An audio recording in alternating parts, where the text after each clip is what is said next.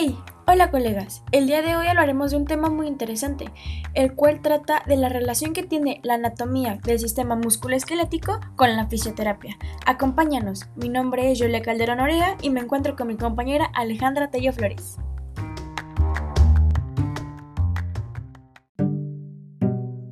Antes que nada, ¿qué es la anatomía?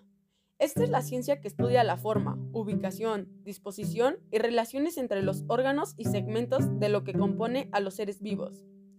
El ser humano está compuesto por cuatro tejidos básicos, epitelio, tejido conjuntivo, músculo y nervio, y todas las estructuras están formadas por uno o más de estos tejidos. ¿Por qué es importante el estudio de la anatomía en la fisioterapia? Esto es debido a que el objetivo del estudio de la fisioterapia es el movimiento corporal humano en base a la función, funcionamiento y funcionalidad.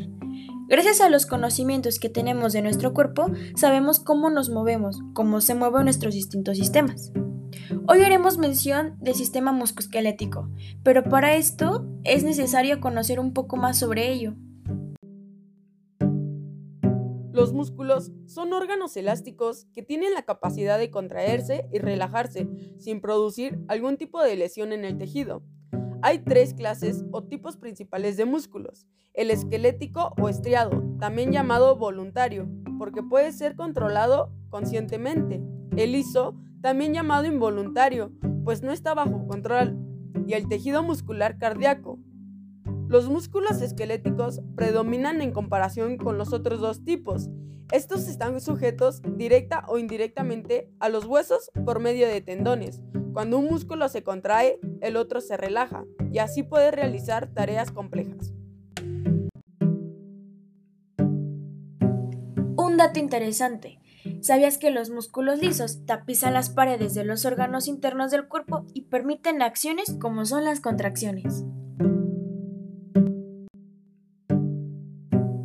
Como ya lo veníamos diciendo, el hecho de conocer el sistema musculoesquelético es de gran ayuda a la hora de la elaboración de un diagnóstico en fisioterapia, a localizar y valorar las estructuras anatómicas, así como las relaciones con las alteraciones funcionales del sistema musculoesquelético y poder así diseñar diferentes objetivos terapéuticos.